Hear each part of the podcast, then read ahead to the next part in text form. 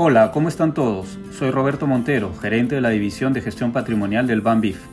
Hoy me encuentro con Raúl Calle, estratega de inversiones del banco, quien nos comentará sobre las perspectivas de los mercados financieros para esta semana. Adelante, Raúl.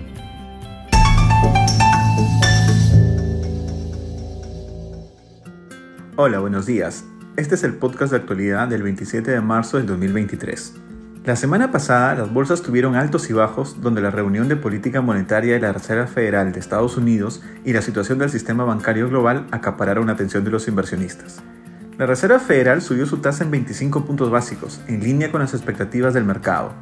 Hasta hace un par de semanas los analistas esperaban un incremento de 50 puntos básicos para combatir la inflación, sin embargo, los últimos eventos en el sistema financiero reajustaron las expectativas, decantándose una Fed más conservadora y que preferiría esperar a nueva data que muestre el impacto de la política contractiva en economía. También, el dot plot mostró que los oficiales de la Fed no han cambiado sus expectativas y esperan una nueva subida de 25 puntos básicos en mayo, sin prever recortes en la tasa durante todo el año.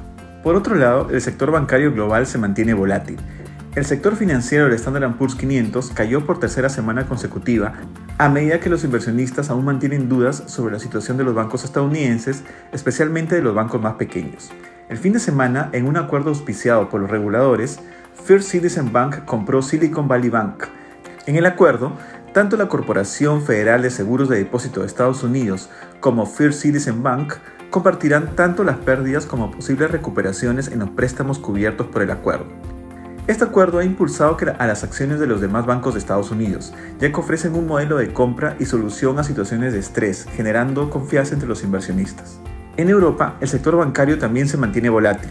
El Departamento de Justicia de Estados Unidos anunció una investigación contra UBS y Credit Suisse por ayudar a obligar a rusos a evadir las sanciones impuestas por la invasión a Ucrania. Esto llevó a que las acciones de UBS cayeran un 8% en la semana.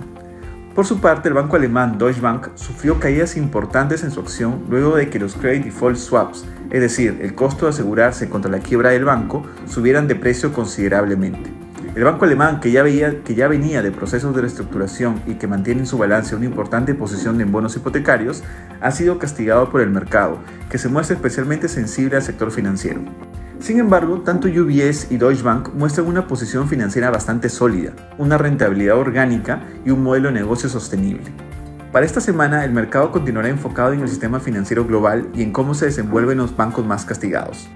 También habrá data del gasto personal del consumidor, la medida de inflación más seguida por la Fed, y que debería salir en línea con la desaceleración de la inflación reportada por el Consumer Price Index hace un par de semanas. En el plano local, no habría un impacto directo de la situación financiera global en los bancos locales, ya que los bancos locales tienen una cartera diversificada y cumplen con un marco regulatorio exigente dentro de Basilea. Sin embargo, la volatilidad de la bolsa y una posible recesión en Estados Unidos sí afectaría a los mercados financieros locales ante el incremento del riesgo global. Gracias por tu análisis, Raúl. Con esto termina nuestro podcast de actualidad. Que tengan una excelente semana. Un fuerte abrazo con todos.